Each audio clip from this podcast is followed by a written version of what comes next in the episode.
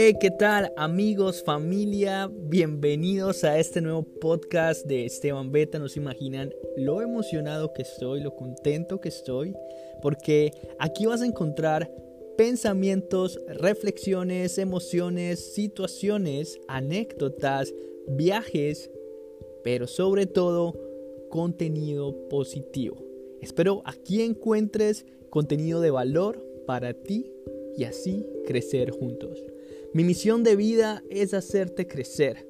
Mi misión de vida es llevarte a reflexiones a través de mi experiencia en la vida, motivarte a construir tu mejor versión y que encuentres tu misión de vida si no la has encontrado. Así como estoy en este momento construyendo mi mejor versión, Dios nos ha dotado de dones, me ha dotado de dones y uno de esos es la palabra y como todo gran poder tiene una gran responsabilidad, aquí estoy, compartiéndote mi experiencia y mis reflexiones. Comenzamos con este nuevo podcast y bienvenidos de nuevo a esto que es un podcast con Esteban Beta.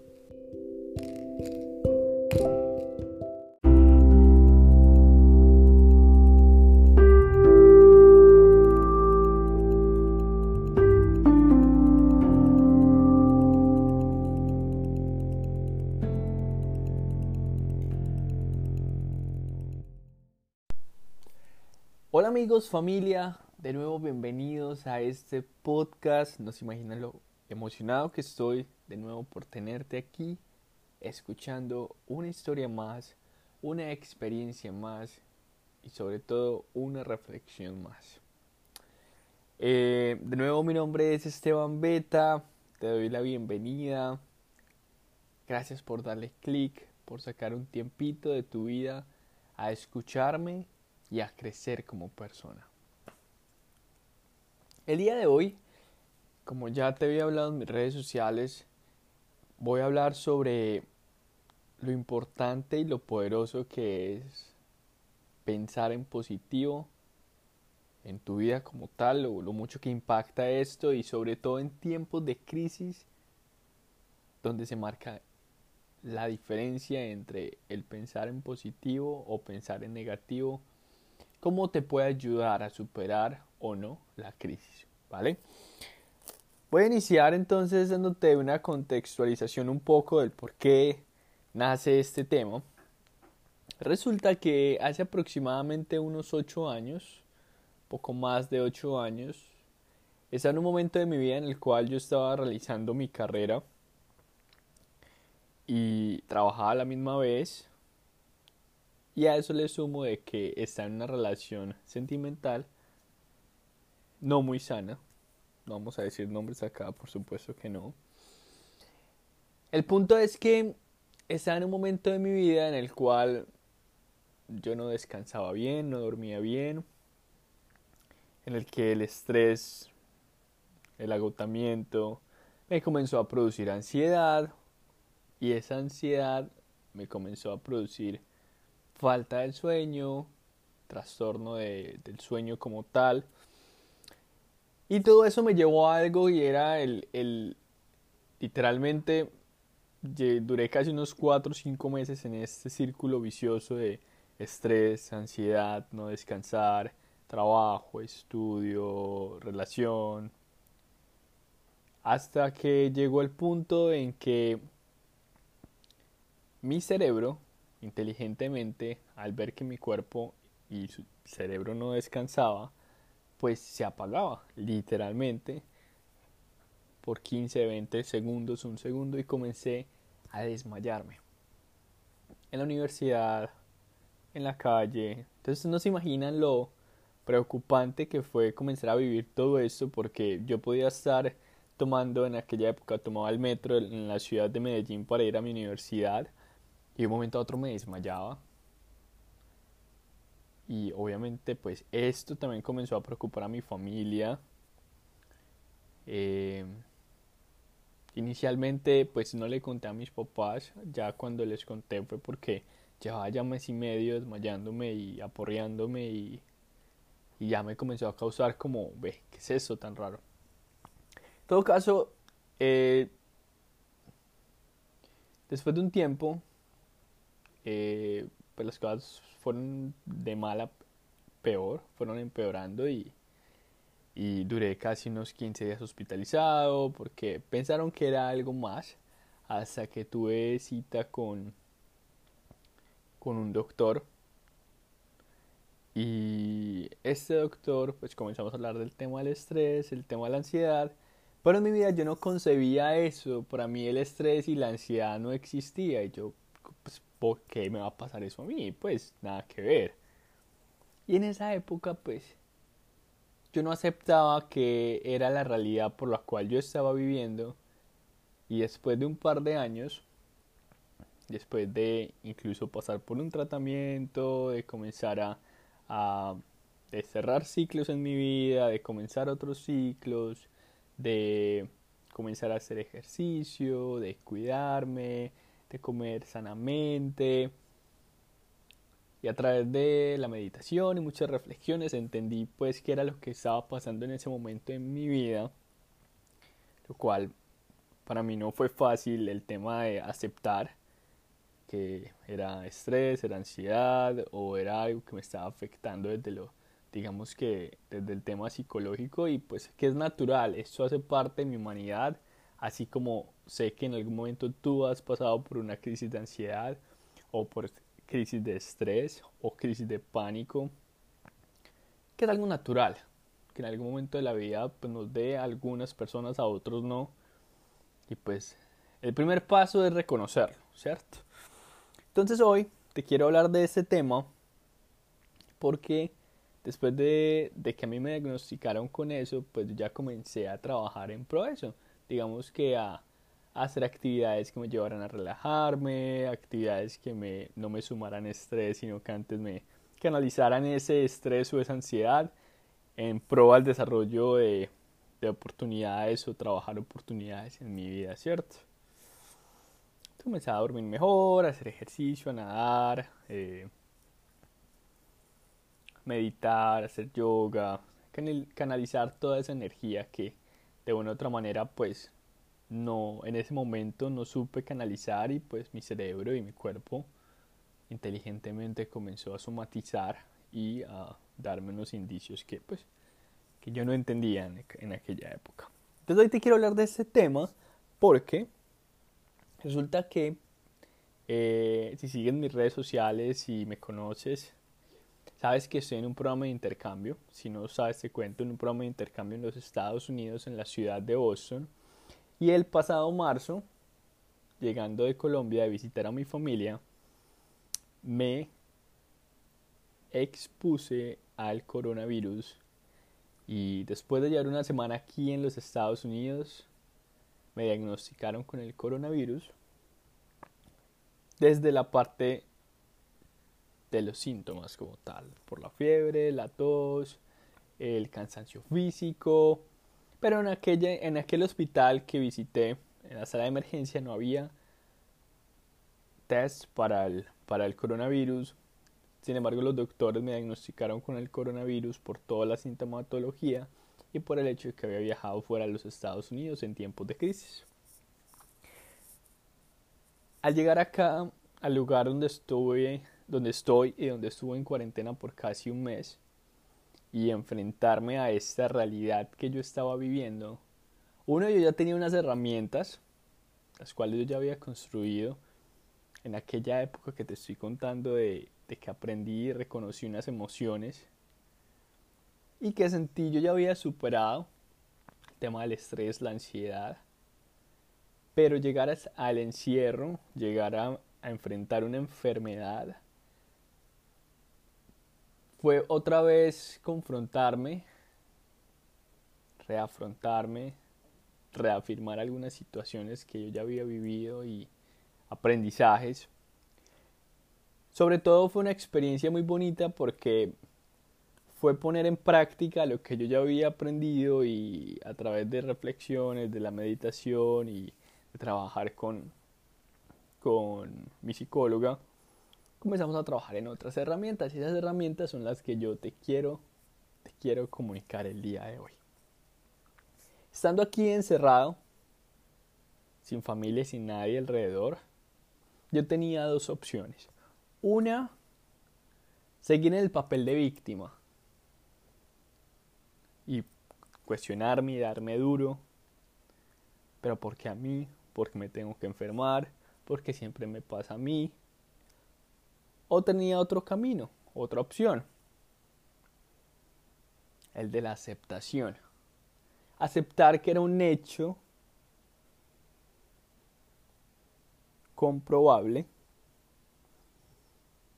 de que tenía el coronavirus y que pues tenía que aceptar esa realidad.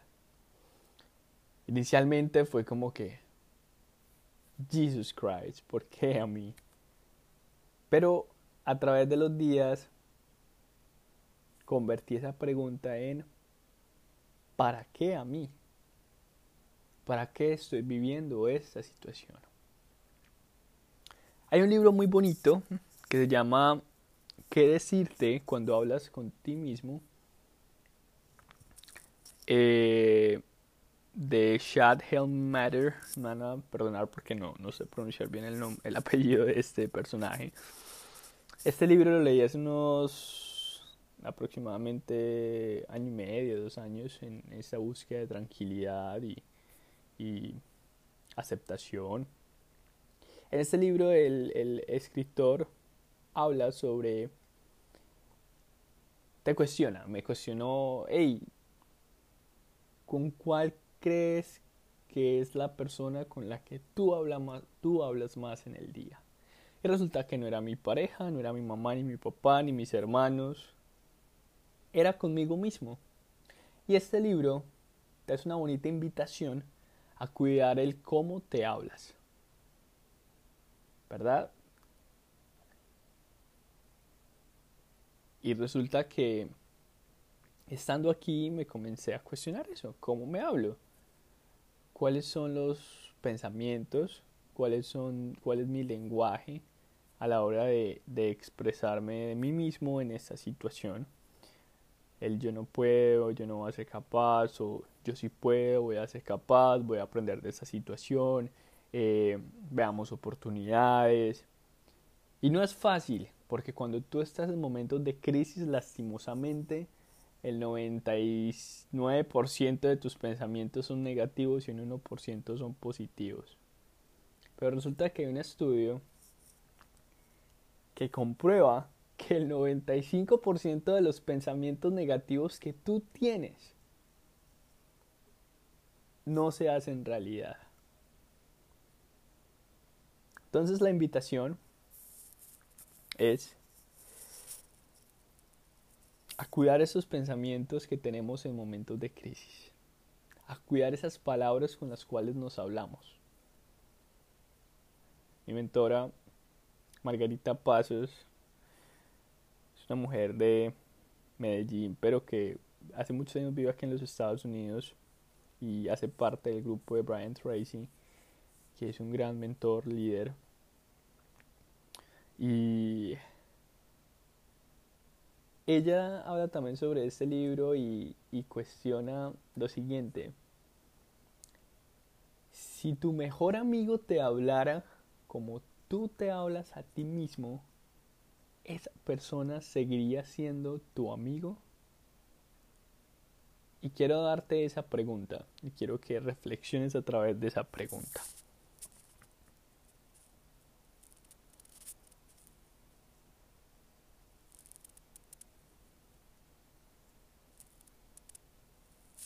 Vale. Así que, estando aquí, encerrado, comencé a ver una cantidad de oportunidades de aprendizaje, de crecimiento personal.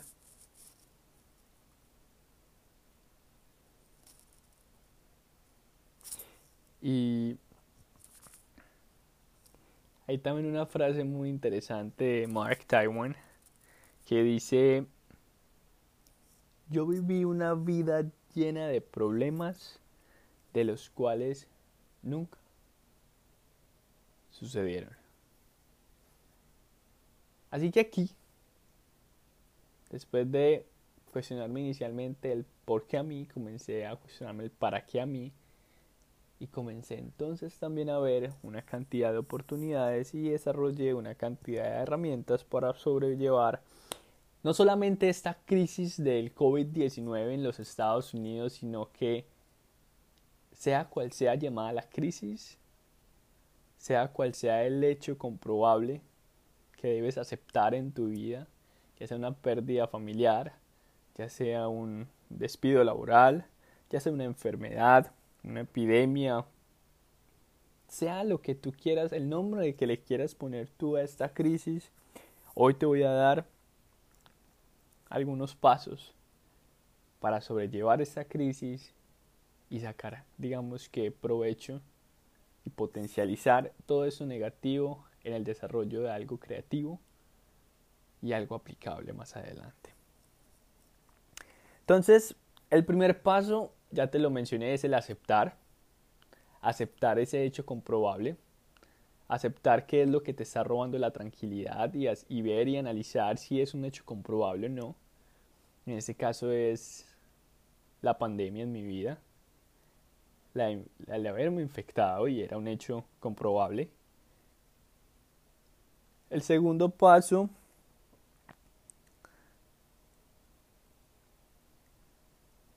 es aceptar la realidad y escoger el camino de aceptar la realidad o rechazar la realidad y ponerte en la posición de víctima o aceptar la realidad y ponerte en, el, en la posición de héroe. En el yo puedo, yo quiero, voy a aprender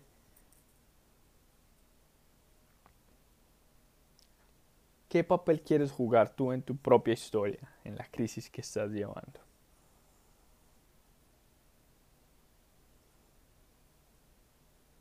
En cuanto a aceptar la realidad, digamos que aceptar la realidad de manera radical te va a ayudar en ciertas cosas y entre esos es, digamos que, pues el dolor sí o sí es algo que no podemos evitar en nuestra vida, pero sí se puede gestionar.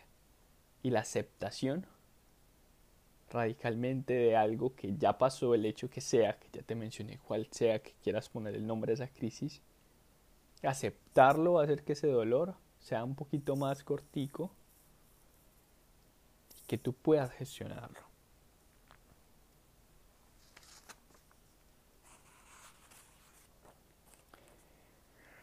¿Vale?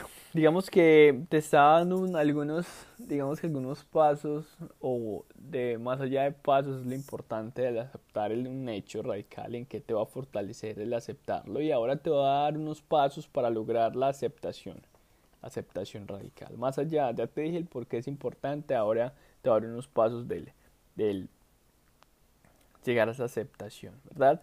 Yo creo que el primero va a ser sí o sí siempre observar Observar cuál es el hecho que no puedes cambiar en tu vida. Observar qué es eso que te está robando la tranquilidad, te está generando estrés, angustia o ansiedad y es aquello que tú no puedes cambiar. Es una realidad que ya está ahí, latente, está sucediendo o ya sucedió. Dos, decide algunas cosas que no puedes cambiar. Decide que en tu vida hay cosas que sí o sí, o mejor, no, no, puedes cambiar. Entonces, dos, después de observar, escribe en un papel y te invito a que hagas este ejercicio. Primero, observa, describe qué es lo que te roba la tranquilidad. Dos, describe qué es aquello que tú no puedes cambiar. Tres, te invito a que practiques la aceptación con todo tu ser. Mente, espíritu, cuerpo donde tú te hables interiormente y aceptes ese hecho, aceptes la realidad y bueno, digamos que yo soy, yo soy una persona que creo mucho en las energías, creo mucho en Dios, creo, soy una persona creyente en todo el sentido de la palabra, pero para mí el mindfulness, que es el tema de la meditación y el tema de manejar digamos que las, las energías o el tema de las emociones, yo te invito a hacer un ejercicio y es muy práctico, la verdad es bastante sencillo pero muy poderoso. Y es que te sientes en un lugar tranquilo, cierres los ojos y hagas un ejercicio de visualización. Pon tus palmas hacia arriba. Sonríele un poquito a la vida, sonríele. Porque resulta que cuando sonreímos le estamos emitiendo un estímulo a nuestro cerebro para que eso genere dopamina, la hormona de la felicidad, así que sonríele un poquito y visualiza o visualízate tranquilo, aceptando y dejando ir aquella situación que te está robando la tranquilidad. Entonces en este paso número 3 te invito a que el diálogo interno sea de aceptación, no de cuestionarte como víctima el por qué, sino para qué como héroe. El cuarto paso escribe una lista de todo lo que sí puedes cambiar y o controlar en tu vida. ¿Qué puede ayudarte con tu bienestar en este momento? Hoy tú decides si esa crisis te hunde o te eleva más alto de lo que tú estabas.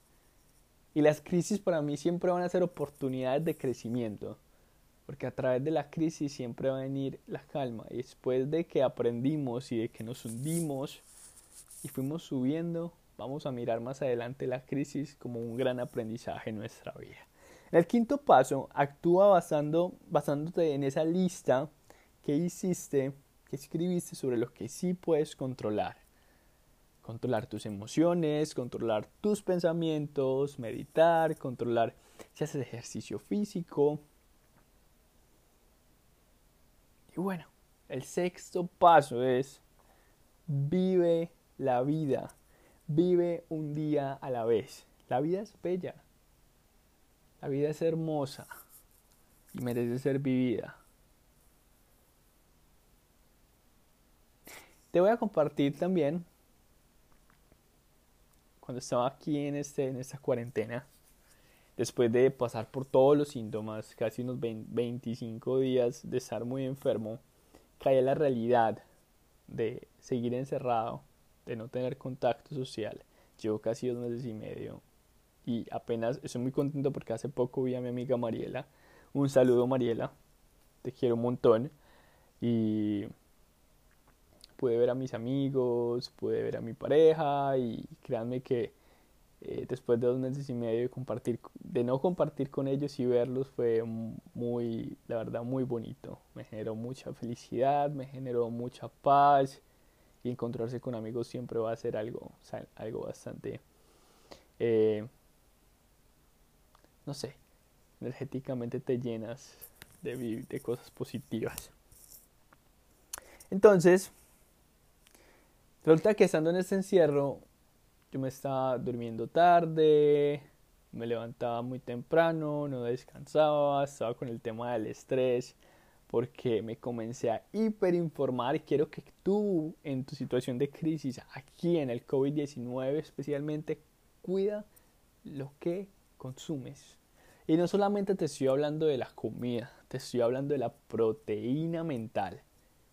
¿Qué tipo de, de, programas televisivos, eh, radio o qué tipo de contenido estás consumiendo. Si tú eres de la persona, resulta que hay un estudio de Harvard de hace aproximadamente unos 6 años que realizaron entre, creo que eran entre 25 y 35 personas. Resulta que las personas que iniciaban su día viendo noticias eh, negativas, noticias de muertes, noticias de robos, asesinatos, esas personas tenían un alto índice y probabilidades de que al final del día esas personas dijeran, tuve un mal día. Pero las personas que sintonizaban aquel contenido de valor, personas que leían contenido de alto valor, que les ayudaba a crecer, que les generaba tranquilidad, que no veían o no sintonizaban radio miseria, que eran noticias de esas de, ya sabemos de cuáles, dan alto índice de terminar su día diciendo tuve un buen día. Entonces resulta que al seguir construyendo esas herramientas de crecimiento aquí en esta etapa de cuarentena, ya en otra etapa después de pasar el virus, comencé a hacer lo siguiente. Comencé a levantarme temprano, de una me, me bañaba, me hacía un rico desayuno, me sentaba a leer. Digamos que el tema de la lectura es algo que a mí siempre me ha gustado, pero, pero, no soy de los que lee cualquier cosa. Entonces, comencé a buscar material que a mí me gustara, material positivo, que me generara valor, que me hiciera crecer, que me aportara. Y no se imaginan la cantidad de textos que he leído. Ya voy para mi tercer libro en cuestión de 60 días. Entonces comencé a leer, comencé a hacer ejercicio, a meditar, salir a caminar un poquito aquí en el lugar donde yo vivo, ejercitarme en casa, ver películas, pero películas de, de contenido positivo, nada de muertes y asesinatos. A mí nunca me ha gustado eso, de hecho. Entonces resulta que después de este sexto paso, pues de nuevo te, te reitero, tú tienes tú, solamente tú y nadie más que tú tienes la opción de escoger dos caminos. El tema de la aceptación del hecho como tal o el rechazo. Tú escoges. ¿Qué quieres tú para tu vida? Tres pasos, te voy a dar tres pasos para que sepas elegir el camino correcto en una situación que te roba la tranquilidad o te genera estrés. ¿Cómo saber qué es el, el camino correcto? Uno, primero y ante todo en la vida es la observación. Uno observa qué es aquello que te está robando la tranquilidad y te está robando esa paz interior. Observa qué es, qué es eso que te quita la tranquilidad.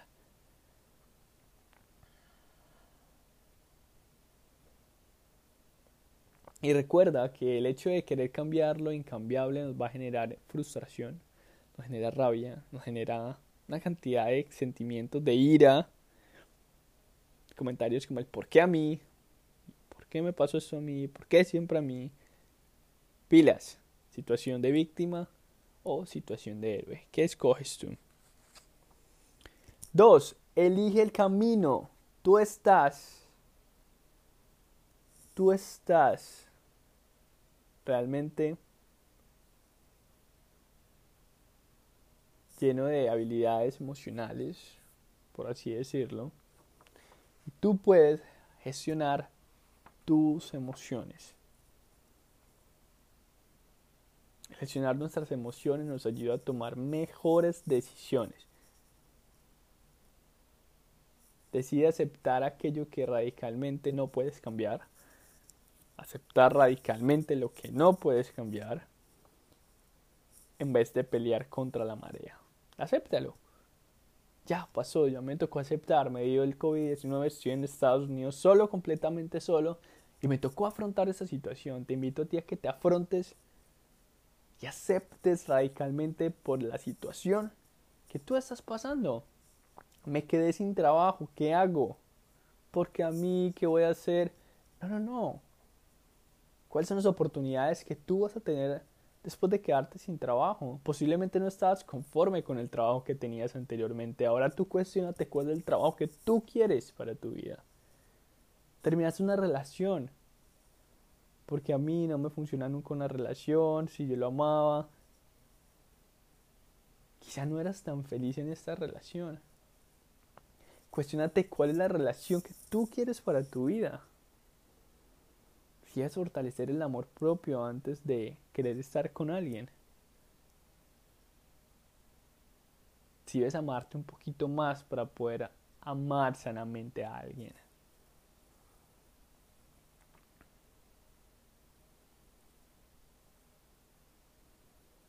Recuerda que además de no poder cambiar hechos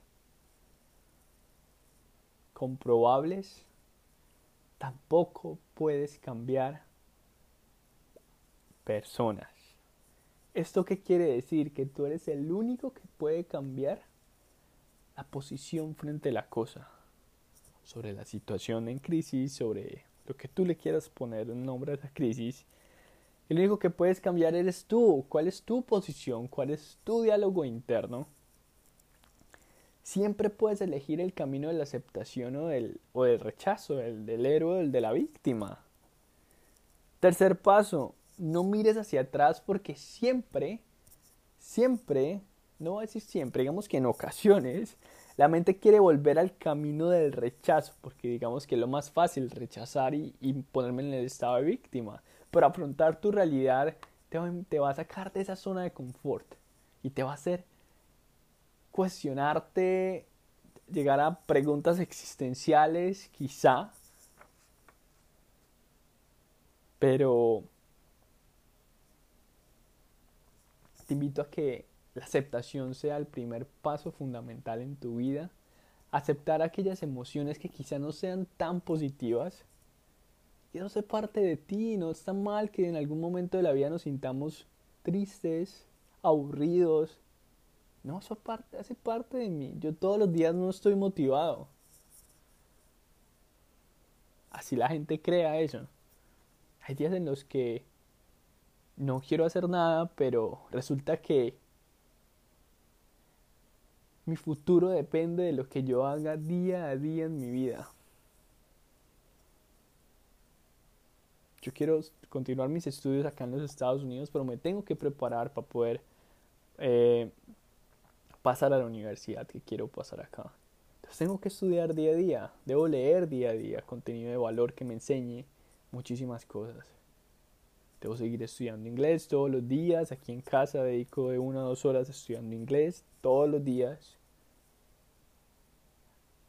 Quiero mejorar mi cuerpo más allá de mi parte física del tema de salud. Pero para eso tengo que alimentarme bien todos los días. Tengo que hacer ejercicio. Y tengo no. Quiero y decido hacer ejercicio. Quiero y decido leer para aprender y crecer como persona. Yo quiero y decido, de nuevo, ojo con ese diálogo interno que en ocasiones nos, ahí me acaba de, de delatar, en ocasiones se nos, realmente se nos sale y no es tener, es que yo quiero y decido ser lo que soy y lo que quiero ser en mi vida y mi futuro es la suma de la repetición de las cosas que llevo haciendo en mi presente para poder llegar allá, tengo que hacer constantemente muchas cosas. Así que el día de hoy quiero entonces invitarte a la aceptación, invitarte a realmente aceptar cuál es aquello que te está robando la tranquilidad y verlo como oportunidad más adelante. Quiero que terminando este podcast el día de hoy te lleves como reflexiones, cómo te hablas a ti mismo, cuál es ese lenguaje, utilizas tu lenguaje de víctima o tu lenguaje de héroe. Resulta que hace por ahí unos tres años estaba con mi, con digamos que mi mentor del tema espiritual y estábamos en terapia y eh, Andrés me preguntó, Andrés, no, espero estés muy bien si me estás escuchando. A ellos les debo mucho por todo el conocimiento y aprendizaje del tema espiritual y energético y él me preguntó, oye Esteban, ¿cuál es la persona que tú más amas en la vida?